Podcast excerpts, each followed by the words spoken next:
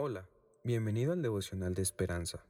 Creemos que en este tiempo Dios traerá inspiración y motivación para tu vida. Así que prepárate para recibir una palabra de parte de Dios. 10 de febrero. Un nuevo comienzo.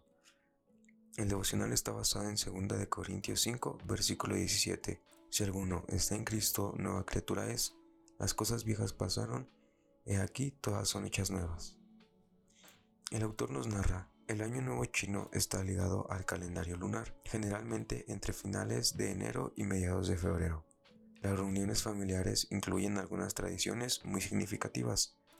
Comprar y donar ropa nueva, limpiar a fondo la casa y saldar deudas nos recuerdan que dejamos el pasado atrás y comenzamos el nuevo año con borrón y cuenta nueva. Esas tradiciones también me recuerdan nuestra nueva vida en Cristo. Independientemente de lo que hayamos sido o hecho, podemos dejar todo atrás, dejar de revolver el pasado y de sentirnos culpables, sabiendo que estamos completamente perdonados por la muerte de Jesús en la cruz. Y podemos comenzar de nuevo descansando en la obra del Espíritu Santo para que nos transforme diariamente y seamos más semejantes a Cristo.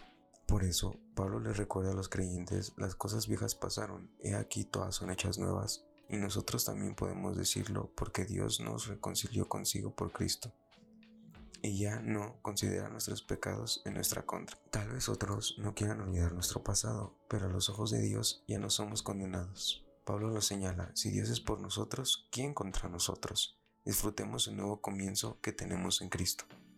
Oremos, Dios, gracias por darme una nueva vida en Cristo. Amén. Esperamos que hayas pasado un tiempo agradable bajo el propósito de Dios. Te invitamos a que puedas compartir este podcast con tus familiares y amigos para que sea de bendición a su vida. Puedes seguirnos en Facebook, Instagram y YouTube como Esperanza Tolcayuca. Hasta mañana.